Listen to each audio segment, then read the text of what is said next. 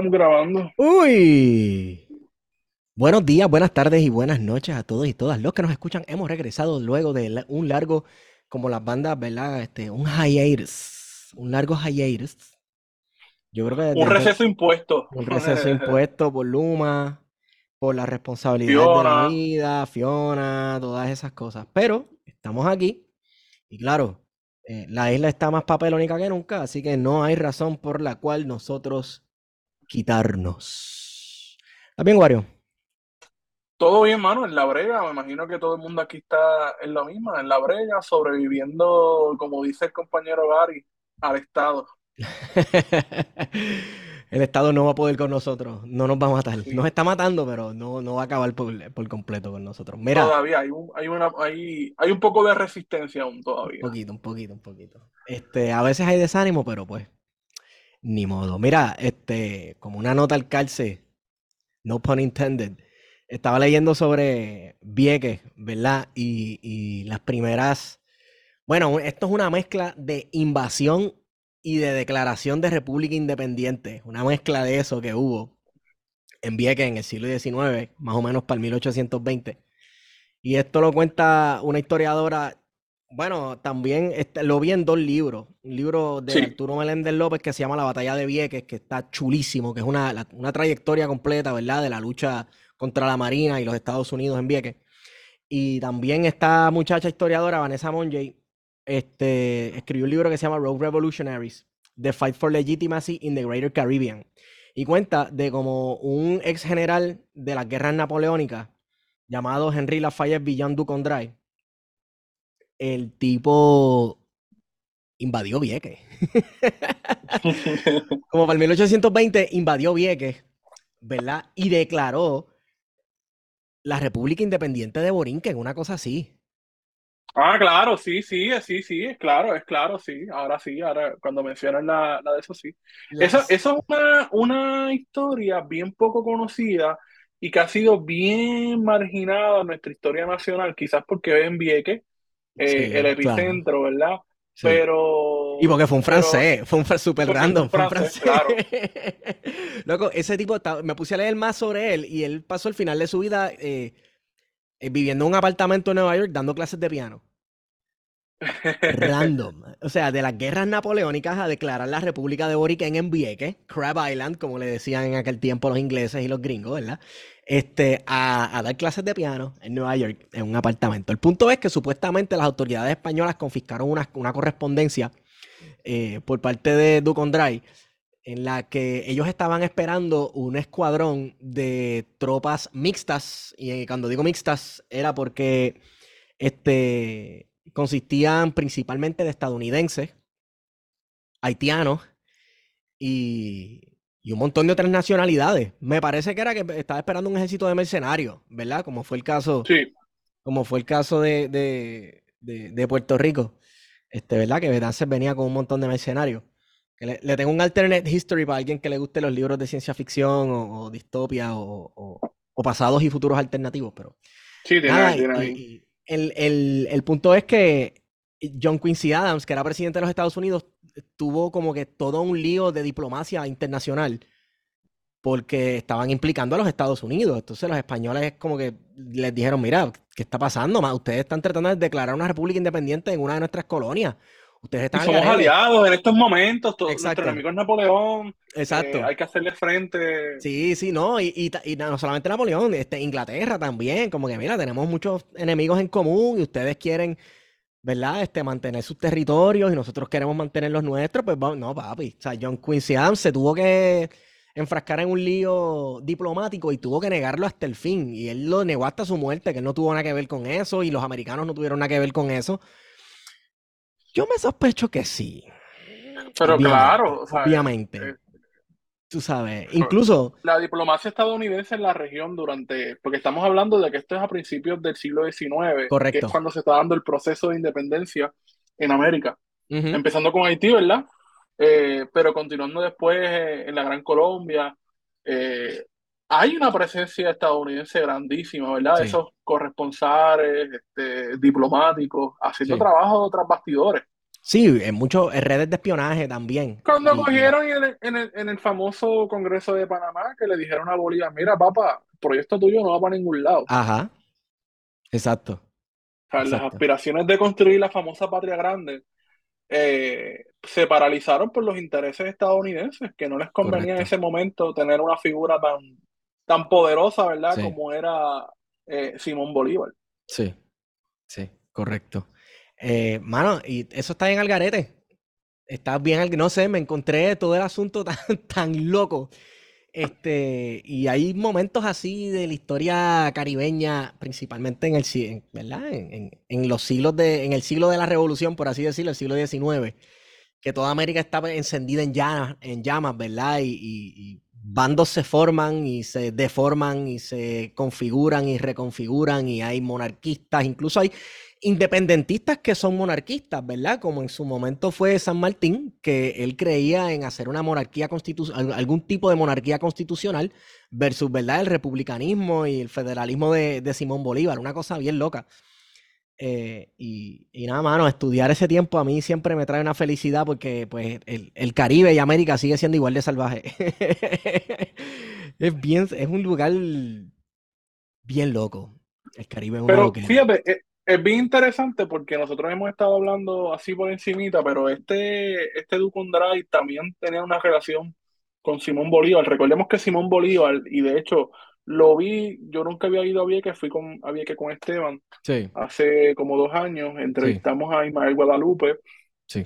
Eh, y una de las cosas curiosas que hay en Vieques es que yo creo que es la única plaza que tiene una estatua de Simón Bolívar, ¿verdad? El busto de Simón Bolívar en Puerto Rico, porque Simón Bolívar visitó la isla. Así que eh, eh, esos proyectos, y quizás Antonio Prieto, si nos está escuchando, nos puede aclarar más, ¿verdad? Pero ese proyecto de Guillermo Ducondray eh, responde también, ¿verdad?, a todo lo que estaba pasando en la Gran Colombia, ¿sabes? Sí. Entonces, quizás no se dio en un vacío. No, no, no, es que nunca, nunca se da en el vacío.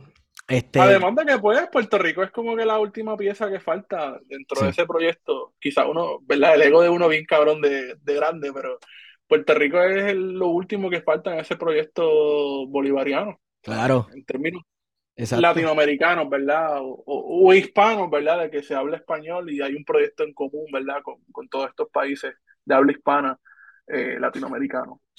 Yep, así mismo. Eh, pues, ¿sabes? El, proceso que comenzó en el siglo XIX de las revoluciones atlánticas y las independencias. Está inconcluso. Está inconcluso, falta Puerto Rico, falta, falta Puerto Rico.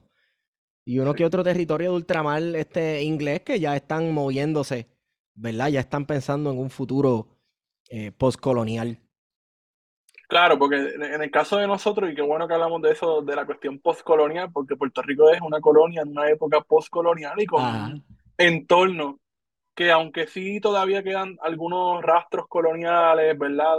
Quedan unos vestigios, y todavía hay relaciones medias extrañas, ¿verdad? Con las metrópolis, como es el caso de, la, de las colonias francesas, que son departamentos de ultramar de, de, Francia, ¿verdad? Son parte del territorio nacional francés y eligen, ¿verdad? Diputados y, tienen una forma particular de gobierno.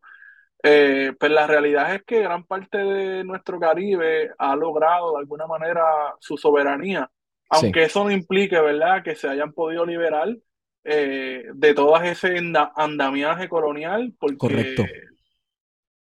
Eh, la independencia en sí mismo es una herramienta, pero no significa que de, la noche a la mañana ese país va a ser un país completamente este, descolonizado, ¿verdad? En, términos eh, de la mente, ¿verdad? De las estructuras económicas, este, ¿verdad? Hay unos andamiajes que todavía están muy presentes y en el caso de Puerto Rico pues se complica porque Puerto Rico sigue siendo una colonia en una época postcolonial.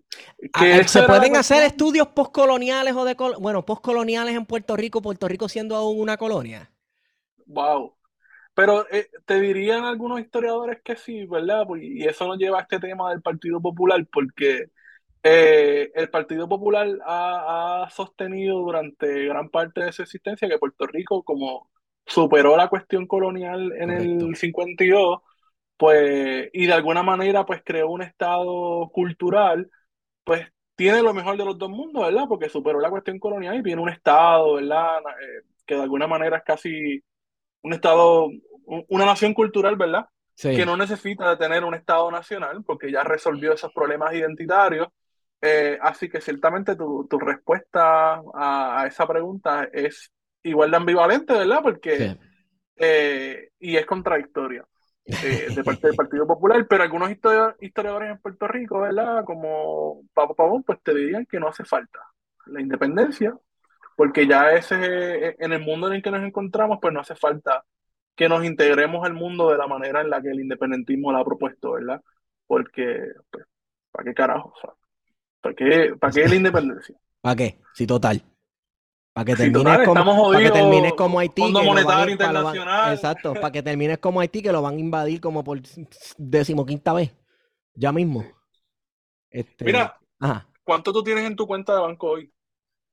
Como unos 243 pesos, que son como dos pesos más que la institución política más antigua y respetada del país. Por tan solo 25 ah. centavos puedes alimentar a un popular. Llama ahora al 1-800 PPT.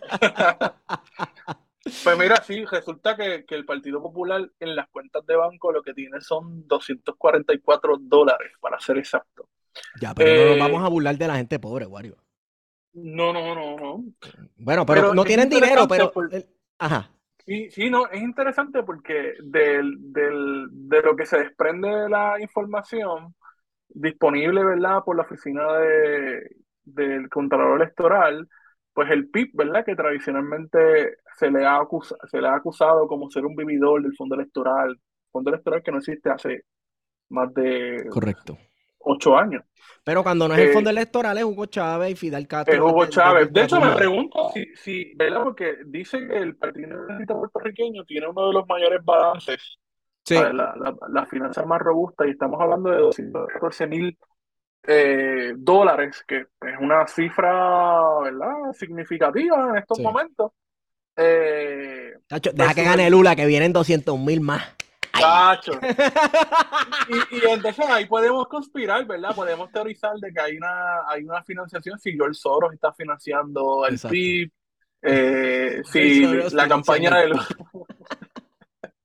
si Lula da Silva, ¿verdad? El PT está financiando con el lavallato al, al PIB o algo así. Sí, loco. By the way, en estos días hubo un debate entre Lula da Silva y Bolsonaro. Y... Lula da Silva lo partió. Sí, lo partió, pero. Yo no lo vi, pero me imagino que tú. No, no, yo vi, yo vi fragmentos, vi fragmentos. ¿Tú sabes por qué vi fragmentos y no lo vi completo? Porque el debate duraba cuatro horas. No, no, cabrón. Cuatro horas. Y no solamente duraba cuatro horas, era un candidato frente al otro y alguien hacía una pregunta o planteaba una cuestión y les daban, loco, como 10 minutos completos para hablar. Y no, era, y no era como los debates de aquí que dicen, míralo de frente, míralo. Eh, sí, sí, sí, este pídele perdón. exacto. hacer política con los empleados públicos. Exacto, exacto. O sea, bueno, para las cosas que se presta la gente. Entonces, la cuestión es que son 10 minutos sin nadie interrumpir sin nada de eso, loco. Y no es que no se preste para papelones, ¿verdad? Por parte de gente que sean este, eh, demagogos y eso. Pero, ¿tú crees que a Pierluisi tú lo pones a hablar y dura 10 minutos hablando y explicando un punto sobre una pregunta elaborada que le hagan? Primero te va a tapar como bruto. O sea, como tú eres un, el público de él lo va a tapar como morones, brutos, y le va a hablar el lenguaje así bien intentándose el pueblo. Exacto. Como cuando en arroyo habichuela, Warionex. Ajá, cuando los guaynabitos te quieren explicar algo y te lo quieren vender y es como que, pues, you know, y empiezan con las mierdas. Sí sí. sí sí. sí, sí, sí, el poder del metabolismo. el tonito, el tonito que tiene él. Pero, y ponle, por ejemplo, qué sé yo, mira, es que yo estoy pensando en ese debate de dos personas frente a frente, cuatro horas, turnos de, 10 minutos hablando, exponiendo sus puntos y pienso en el último debate que hubo aquí para las elecciones este 2020, loco, fue un papelón mediático, eso es un circo. Sí, no, cabrón. Entonces, como tú dices, ¿verdad? Brasil eh, y Lula, que tiene un respaldo increíble, ¿verdad? De, de, las masas populares, por así decirlo, populares del pueblo, no los, no los 243 pesos. Eh, eh, sin embargo, el tipo se puede tomar en un debate sus 8, 9, 10 minutos elaborando y explicando un punto y contestando una pregunta súper bien. Entonces, a, los brasileños no parece que no le hablan en ajos con feijão. A nosotros hay que hablarnos con, en arroz y habichuela, parece, y hacer circos mediáticos en nuestros debates políticos. Yo no sé. Eh, hace falta serie Darks. Eh, pero nada. Entonces, no sé, yo tengo una idea. El, clon estable de Rafael Hernández Colón, este, ahí tiró unos, unas, recomendaciones. Unas recomendaciones ahí. Exacto. Para que van a hacer torneos de softball, eh, vender piña colada, los chocolatitos. Tú llegaste a vender Radio Maratón. Radio Maratón, exacto. Save a popular. Save a pava. No, no. Pero mira, tú sabes que mientras eh, eh, el Partido Popular está bien jodido, ¿verdad? Pero eh, el Partido No Progresista lo que tiene son como 26 mil pesos. Obviamente, esa es la, información oficial, porque seguramente tienen que estar lavando dinero con cojones. Ah, no, claro. claro. Victoria Ciudadana tiene unos 24 mil y Proyecto Dignidad todavía no le ha llegado el dinero de, la, de la, ultraderecha latinoamericana. No, no, no, no, no, Proyecto Dignidad solamente recoge el diezmo dos domingos y ya tiene como 9 millones de pesos. Están esperando que entre el diezmo. Hacer la filita, tú sabes que una vez pusieron un video de, la iglesia de, de Wanda Rolón. Ah, sí. Y como que había una fila de, no, aquí van los de 200, los de 100, los de 50. Sí, sí, sí, sí, sí, sí, sí, Qué vergüenza. Y pues ahí va la gente a dejar la, lo, que, lo poco que tienen.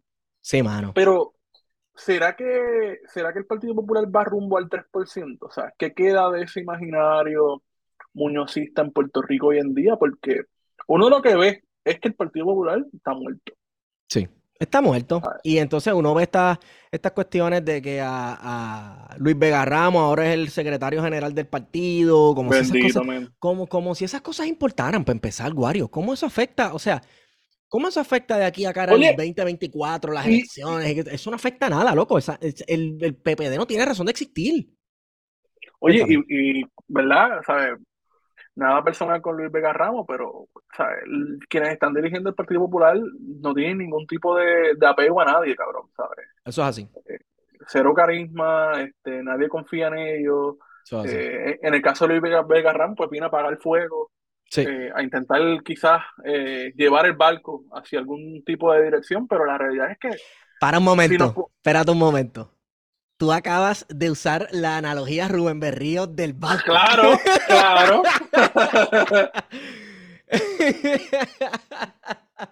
Pero que no es perfecta. Es perfecta. Y a su barco le llamó. Eso, siempre va a funcionar. Eh, Rubén lleva 40 ah. años hablándonos del barco, así que en algún momento ese barco va a llegar a la tierra prometida. Bendito, va a ser, me iba a triviar al pip, pero no te quiero ofender. Tú sabes, el, barco este de los piratas del Caribe, que es un barco que anda ahí, este, un, centenario, anda 100 años ahí, este, ah, en las aguas y nunca ha encontrado puerto y sus tripulantes son una mezcla de fantasmas y cangrejos. el atardecer se, vira. Sí. Eso es el.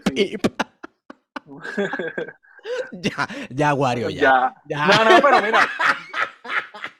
Vamos, vamos a algo más serio. Mira, la, realidad es que nuestra generación yo creo que ha sido testigo no del derrumbe, eh, sino del colapso, cabrón, de la modernidad puertorriqueña, que es una modernidad eh, atemperada, ¿verdad?, a la imagen y semejanza del Partido Popular y de Muñoz Marín. Sí. Y lo que nos ha tocado ver es la desindustrialización, ¿verdad? La terciarización del mercado, el consumismo neurótico y de alguna manera el triunfo definitivo del neoliberalismo. Porque por más esperanza, más positivismo, ¿sabes? El neoliberalismo en Puerto Rico se impuso desde los 90 y ha ganado y de alguna manera triunfó, ¿sabes?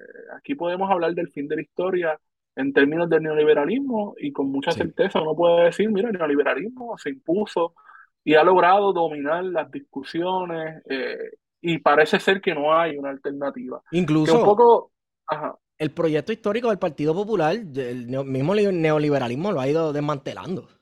Claro, y de hecho es que el mismo neoliberalismo llegó a Puerto Rico eh, con Rafael Hernández Corón en su último cuatrenio. Obviamente la continuidad la hace Pedro Rosselló González, eh, pero el neoliberalismo como tal, ¿verdad? Lo trae el Partido Popular eh, Democrático y de alguna manera le ha dado la continuidad, porque Alejandro García Padilla tampoco fue... Bendito. Eh, pero la realidad es que yo creo que, me imagino que a ti también, ¿verdad? Que como estudiantes de historia que somos, nos gustaría ver la muerte definitiva del Partido Popular y, ¿por qué no?, la del PNP. También. Como colectivos que son responsables, ¿verdad?, del sin futuro eh, que es hoy Puerto Rico. Y pienso un poco en La Plaga, esta canción de la Isla de Desencanto. Oh, sí. Eh, porque la realidad es esa, ¿verdad? Yo creo que vivimos en, una isla que de alguna manera se nos ha hecho creer que, que, estamos sin futuro, ¿verdad? Y que no hay alternativa, que la única alternativa viable es el Washington Consensus de la Junta de Control Fiscal, ¿verdad? Que es neoliberalismo puro, y esa es la que hay. Eh, y, mano, pues el Partido Popular y el PNP ya no tienen relato, ¿verdad? Ya no generan eh, e, e, ese relato que hacía que la gente siguiera esos, esos partidos políticos. Quizás el PNP todavía tiene algo. El ideal. Y tiene mucho que ver, ese ideal tiene mucho que ver con la cuestión de, de, los empleados públicos. ¿sabes? Aquí tenemos que ser claros. Eh, los partidos, los dos partidos políticos que están en el poder eh, han sido muy astutos en tener un brazo político dentro de las instituciones de, gobierno, ¿verdad? Eh, y uno sabe que los municipios o en el gobierno estatal lo que hay son eh, sucursales de los partidos políticos dentro de los las batatales. los batatales. Los batatales, cabrón, que entorpecen, ¿verdad? Eh, el, servicio público. Correcto. Y yo a veces me pregunto incluso cómo funciona el, el, o sea, cómo se sostiene el gobierno, la prestación de servicios, porque si tú no tienes una pala, muchas veces no puedes ni siquiera Así mismo. Eh, conseguir que, te hagan, ¿verdad? Un certificado o, permisos por, permisos por negocio. O sea, tienes que estar conectado. Sí, sí, sí. Tienes que estar conectado. Y mano, está cabrón, tú sabes, porque eso es lo que nos ha legado el Partido Popular y el Partido Nuevo Progresista. Y yo creo que a mí me gustaría ver el fin de estas dos instituciones. Y yo creo que se trata más que de un fin, es de clausurar una etapa una etapa de nuestra historia que ya de verdad no da para más. Este, y que hay que decirle, mira, adiós, bye. Exacto. Y claro, este, el, el, el, comienzo del fin o uno de los hitos, ¿verdad?, que marca ese final es la imposición de la Junta de Control Fiscal, definitivamente. Sí, ¿sabes? vamos, ¿sabes? en términos, uno puede idealizar todo lo que uno quiera, la participación electoral y la participación en las instituciones entre comillas, democráticas o de representación. Pero con una Junta de Control Fiscal, el trabajo legislativo se hace más ridículo todavía hoy en día y con mucho respeto, ¿verdad? A esos representantes eh, y las senadoras y senadores que sí hacen su trabajo, ¿verdad? De, fiscalizar. Pero no nos podemos quedar ahí y quedar la lucha, ¿verdad? No nos podemos quedar ahí porque la realidad es que en términos políticos esa herramienta del Senado y de la Cámara ahora mismo no ha logrado absolutamente nada. Te quedas ahí en el llantén gritando, fiscalizando. Eso está muy bien en la denuncia, pero no sucede nada más porque es una institución, ¿verdad? Una rama de gobierno que de alguna manera termina legitimando las acciones de la Junta de Control Fiscal. La Junta de Control Fiscal necesita hacer tal cosa, hacer un proyecto de ley y los populares vienen, ah, pues lo presentan como la reforma, el plan de ajuste de, la deuda, que está aprobado por la Cámara de Representantes de Puerto Rico y el Senado. Devastador. Eh, bueno, y mientras tanto, nuestro ecosistema se nos cae en canto, los puertorriqueños se siguen yendo, nuestra infraestructura está peor eh, y se nos está llenando la isla de gente del exterior que lo que viene es en realidad, xenofobia, xenofobia, no es xenofobia, gente del exterior, y, y, lo digo que son del exterior porque son del exterior, porque la ley es precisamente para estimular que venga gente del exterior. O sea, si yo estoy hablando de la cédula de gracia de 1815 y digo que esto se llenó de gente de Córcega y gente de yo no sé dónde, pues yo no estoy siendo xenofóbico, I am stating a fact es para incentivar que gente de fuera de Puerto Rico venga y explote este país. Porque póngase a ver, mira, la nueva historia eh, eh, estudió muy bien la cédula de gracia de 1815, principalmente ¿verdad? desde el punto de vista eh, material, desde lo metálico, por así decirlo. Muchísimos de esos grandes hacendados que vinieron con su maquinaria moderna, ¿verdad? aquí a, a, ponerle el turbo al proceso de elaboración y manufactura y procesamiento de la caña de azúcar. Cuando se acabaron los, los años de bonanza, recogieron y se fueron para el carajo, Wario. Sí. Tú sabes. Pero aquí hay un proyecto, porque a veces lo llamamos desplazamiento, gentrificación, pero lo que estamos viendo es un proyecto de asentamiento colonial eh, clásico, ¿verdad? Una, recolonización, una recolonización. Una, recolonización, lo vimos con la Selva de Gracia, que llegan todos estos inmigrantes eh, del sur de Europa, sobre todo sí. ¿verdad? Que se establecieron en el sur de Puerto Rico, pero también vinieron alemanes, vinieron de otras nacionalidades, franceses, se establecen en Puerto Rico y de hecho muchos de esos apellidos todavía siguen por ahí. y en el eh, poder. Y en el poder. Eh, también, ¿verdad? Eh, con, lo, con la, invasión estadounidense, ¿verdad? Llega otro tipo de, asentamiento que ya es capital, a desplazar el capital local y el capital español que todavía está establecido en Puerto Rico. y ahora estamos viendo cómo la historia nuevamente no de la misma, de la misma forma, ¿verdad? Pero bajo los mismos principios de, de adquirir propiedades, eh, establecer unos asentamientos en Puerto Rico. En Puerto Rico ciertamente está llegando una población significativa de estadounidenses, eh, pero dentro de ese proyecto de asentamiento también hay un proceso de desplazamiento, ¿verdad? Que no solamente incluye a esos extranjeros, también incluye gente local. Eh, porque ese es el caso bien particular de la calle Loíza, de sí. que han llegado a una área, a una comunidad que históricamente estuvo o ha estado, ¿verdad?, habitada por dominicanos que la han ido sacando de esa área. Y eventualmente me imagino que eso pasará con la, la calle Borin, eh, Borinquen. Sí. Eh, que también me imagino que sacarán y gentrificarán el área, pondrán muchos cafés, muchas lucecitas de estas hipster. Café de cinco eh, pesos tibio. Sí. La, la cafetería. Thrift shops donde venden ropa de segunda mano a 70 pesos. este, cuando puedes ir al pulguero. Exacto, exacto, exacto. Anyway, este. Wow, nosotros, es verdad lo que dice Herrero, nosotros siempre estamos como bien, bien pesimistas. es bien pesimista, pero nada. Ecosistema. Ecosistema. Volvemos al ecosistema. Volvemos al ecosistema hablando de ecosistemas, ¿verdad? Se han tripiado a la saciedad a Mariana Nogales. ¿Por qué? Pues porque decretó la semana del murciélago, eh, un proyecto, un proyecto, una resolución de ley para decretar la semana del murciélago, que muy a pesar de los proyectos estúpidos que presentan muchos senadores y representantes como Georgie Navarro para, para celebrar la gula que significa comerse unas patas de cerdo guisado en Guaynabo, pues los murciélagos ocupan una importancia inusitada en nuestros ecosistemas, ¿verdad? Y, Sobre todo en el nuestro. Correcto, la representante, yo, yo no sé, ¿verdad? Ella nos lo dirá la próxima vez que vuelva a este podcast, pero, o sea, yo me sospecho que hay algo más en el sentido de que la representante lleva bastante tiempo eh, haciendo unas investigaciones, haciendo unas denuncias sobre la destrucción ecológica de Puerto Rico y también en, el, en la zona del Calzo, ¿verdad? Los mogotes. Y para el que no sepa, entre toda esa región del Calzo, entre todos esos mogotes, hay sistemas inmensos de cavernas donde viven millones de murciélagos.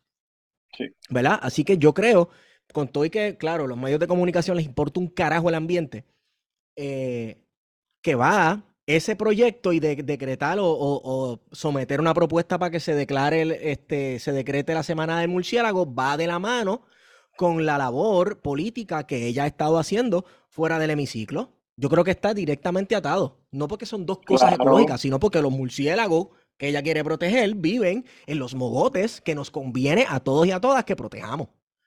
¿Verdad? Y que están derrumbando, etcétera. Eh, y no sé, este, estaba escuchando esta mañana. Y, y, eh, y, Mogote es zona cálcica, porque, por ejemplo, eh, recientemente, digo, hoy estamos a 17, ayer el domingo, que fue el Corona Pro Surf Circuit, ¿verdad? En Middle, eh, estuve participando con Tito Varela, que es uno de los líderes comunitarios de esa área, eh, con la compañera y profesora de, de Aguadilla, Nancy Cardona, en la siembra y reforestación de una de las dunas. Y se nos estaba explicando que una de las lagunas de esa área de, de la playa Middles eh, recibe agua de la zona cálcica, ¿sabes? Esa laguna se, se, se, filtra agua de la zona cálcica, que está justo de frente, ¿verdad? Si han ido a Jobos, saben que la playa de Jobos queda abajo y al frente hay como un parayón, ¿verdad? Trepado eh, de piedra y arriba hay casas y demás. Eh, pero digo eso, ¿verdad? Porque la zona cálcica está conectada naturalmente con los mogotes, ¿verdad? Porque los mogotes son piedra caliza. Sí. ¿Y qué hace la piedra caliza, verdad? Pues filtra el agua, que también es otro aspecto importantísimo dentro de esta discusión eh, de los murciélagos, ¿verdad? Porque los murciélagos tradicionalmente pues habitan ese tipo de ecosistema de mogotes donde se dan unas formaciones de cuevas eh, bien importantes. Que funcionan de filtros para los acuíferos, etcétera, etcétera. En momentos en los que se está hablando de construir una autopista, por ejemplo, este, el Latillo Aguadilla, que va a destruir toda esa zona cálcica específicamente de mogotes. Correcto. Así que, eh, ¿qué, tiene, ¿qué tiene de malo? Que se coja una semana para enseñarle a los chamaquitos en las escuelas que los murciélagos no son vampiros que se convierten en Drácula y que no son criaturas malas de la noche. Y mira, que son como las abejas, tienen una función bien importante. Sí, son polinizadores y de control de plagas también.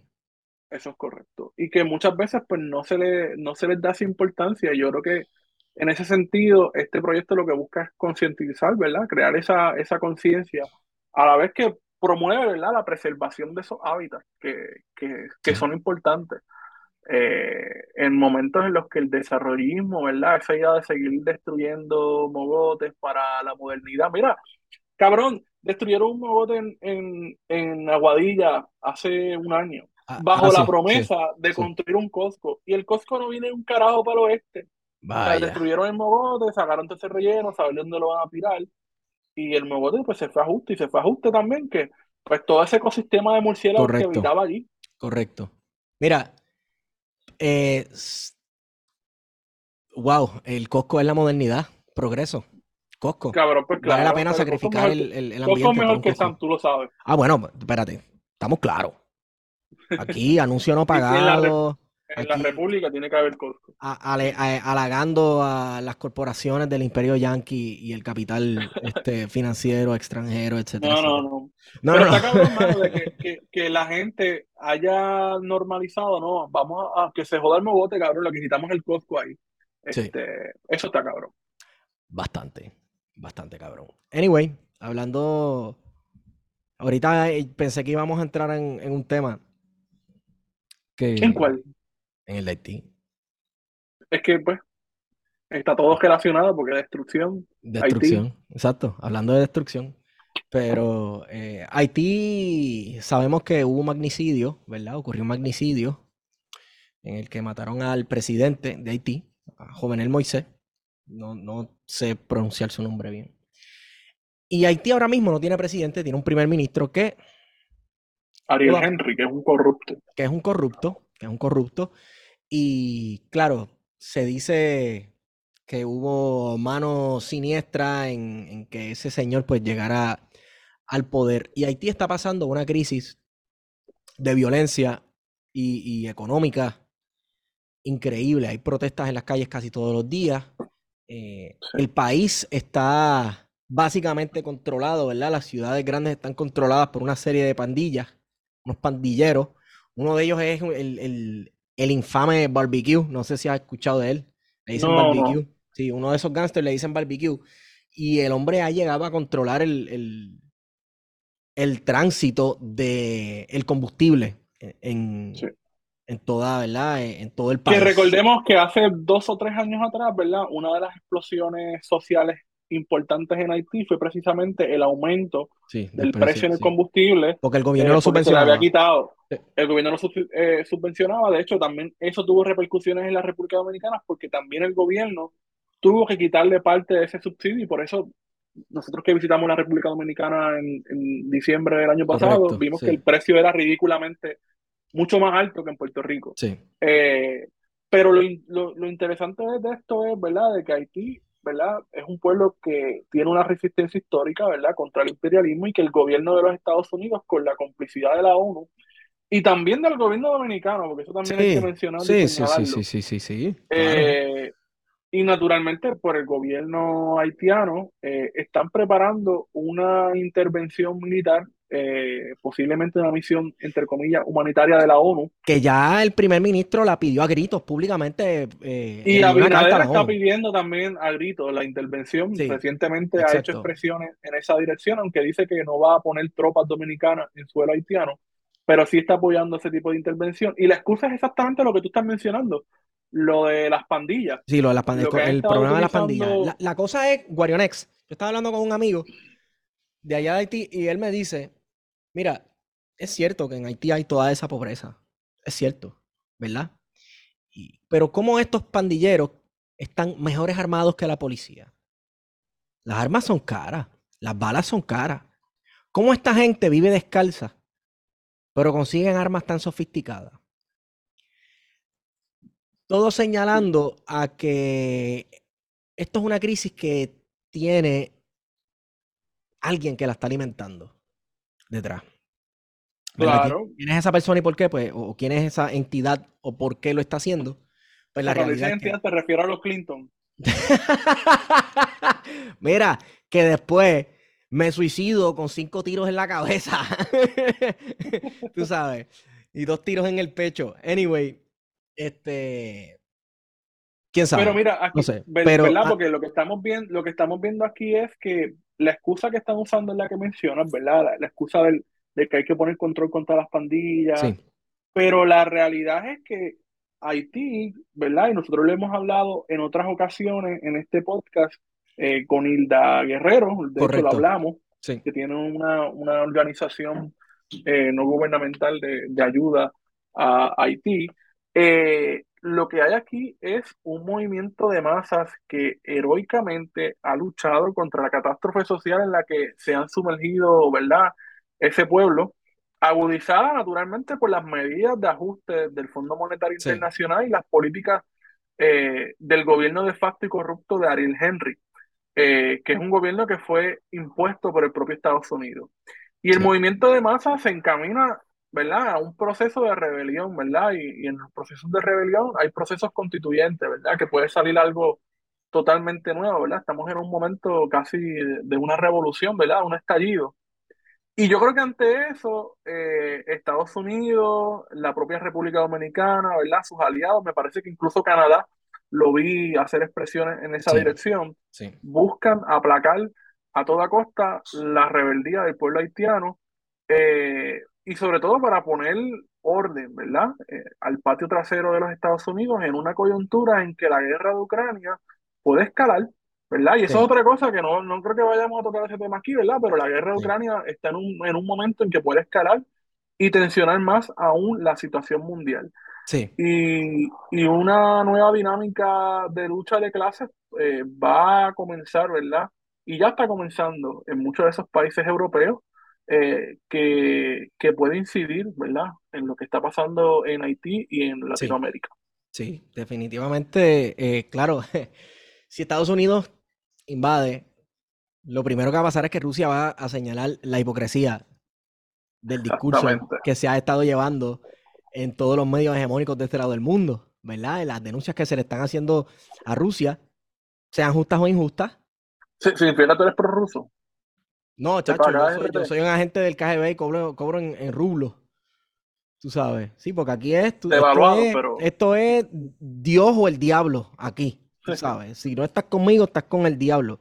La gente dice que no es cristiana, pero son bien cristianos, porque se comportan bien cristianos, papi. Anyway, este. Sí, sí, eh, está cabrón. Mano, esto es una crisis por todos lados, porque a la vez que está sucediendo todo esto en Haití, eh, República Dominicana ha hecho en los últimos años de su enemigo existencial, de su problema existencial, el haitiano. Entonces vemos una serie de discursos eh, de odio, unos discursos racistas, racistas eh, creciendo cada vez más en la República Dominicana, haciéndose cada vez más mainstream, combinado, ¿verdad? Ese discurso combinado con las mierdas estas de discursos de derecha, que eso es George Soros metiendo haitianos allí, y que si la agenda de la nueva izquierda y todas las cosas que dice el argentinito aquel, lo están mezclando todo y están creando un monstruo. Entonces, nuevamente, está renaciendo un nacionalismo dominicano cuyo enemigo existencial, ¿verdad? Lo que pone en peligro la existencia de la identidad y nación dominicana, es el haitiano. Y claro, eso lo que hace es que la República Dominicana tomó una actitud, obviamente no es que no solamente van a poner a sufrir a los pobres haitianos que cruzan la frontera para buscarse el peso, literalmente, eh, sino que también hace que eh, la política de República Dominicana, la política exterior, esté abierta a una intervención contra Haití, como estabas hablando ahorita, pero lo que la República Dominicana parece que se le olvida es que también va a ser una intervención a ellos, porque es una sola isla. Y yo no sé si ellos recuerdan, como para el 1914 o 1904 también por ahí, Estados Unidos invadió y no fue que ocupó las grandes ciudades y los grandes asentamientos con tropas. No. Se pusieron en la frontera. La invasión fue que ellos se pararon en la, primera del siglo XX, se metieron en la frontera porque la República Dominicana tenía unas deudas y Estado, con ciertos países, incluyendo Estados Unidos, y Estados Unidos decidió, vamos a cobrar. ¿Verdad? Esa fue la primera. Y lo que hicieron fue invadirle las la, fronteras y llevarse todo el dinero que se cobraba de aduana. Les controlaban las aduanas. Fue una invasión a los dos países. Y la República Dominicana, ¿verdad? El discurso nacionalista en un momento dado, el discurso histórico nacionalista, se alimentó de la denuncia en contra de esas invasiones. Incluso la República Dominicana tiene un folk hero llamado eh, Olivorio Mateo Ledesma, que es este chamán que funda hasta una iglesia y toda una loquera. Esa, historia está brutal. Eh, que hace resistencia a la segunda invasión norteamericana del siglo XX y tipo forma una guerrilla eh, en San Juan de la Maguana y se mete en los montes ah, eh, a pegarse tiros con los gringos hasta que, claro, lo pillan, lo cogen, lo matan. Y de momento, ah, claro, no olvidemos el 65, ¿verdad? Y los sueños truncos de, defender este. Los sueños truncos. Sí, pero utilizaron, utilizaron la, que es importante mencionar eso, que utilizaron entonces la oficialidad, ¿verdad? Crearon la famosa Guardia Nacional, tanto en Haití como en República Dominicana, que de ahí es que sale uno de esos personajes. Eh, claro.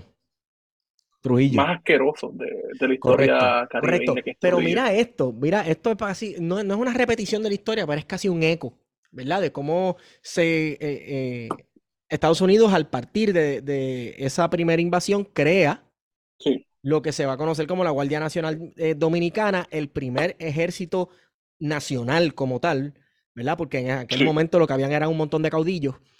Y de ahí es que sale Trujillo. De ahí, de ese ejército, es que sale Trujillo. ¿Y qué está pidiendo el gobierno de Haití? Que también se dé adiestramiento a la policía, que ya hemos dicho y nos, nos buscamos la candela del mundo, ¿verdad? Por traerlo aquí pero ya nos dijo un tipo que trabajó para la CIA que ese, ese este, adiestramiento de la policía no es más que intervenciones de la CIA y agentes de la CIA este, ayudando a formar este, regímenes represivos y dando paso precisamente a que se trepen al poder tiranos o gente que representa 0% los intereses del pueblo. Entonces, la República Dominicana mm, la veo pidiendo intervenciones también y yo creo que eso al final le va a costar bastante caro, tan caro como su soberanía.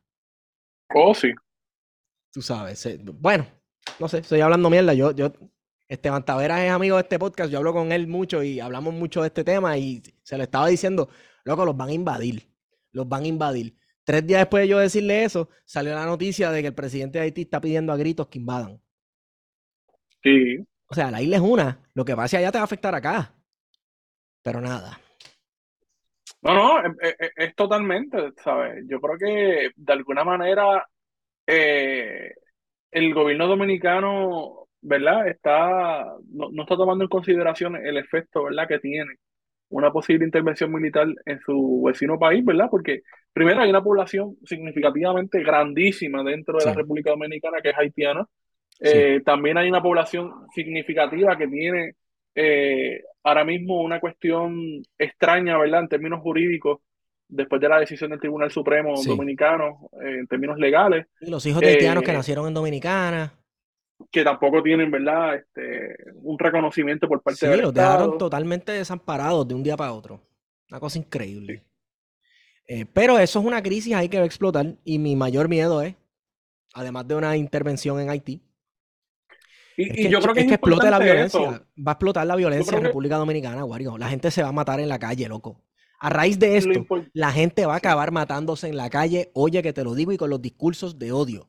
Perdóname por interrumpirte. Sí, no, no, y es que eso es importante señalarlo porque no existe ninguna solución a la crisis en Haití que provenga de intervenciones militares eh, y mucho menos intervenciones dirigidas ¿verdad? por los Estados Unidos o por sus fachadas de organizaciones como son la ONU o la OEA que como ha quedado demostrado a lo largo de los años en varias partes del mundo y sobre todo en Latinoamérica, eh, siempre terminan imponiendo gobiernos dóciles, ¿verdad? O a los intereses de los Estados Unidos. Sí, dóciles, exacto, eh, dóciles a los intereses de Estados Unidos, pero con guante de hierro para, para, la población. Ah, no, claro, claro, por supuesto.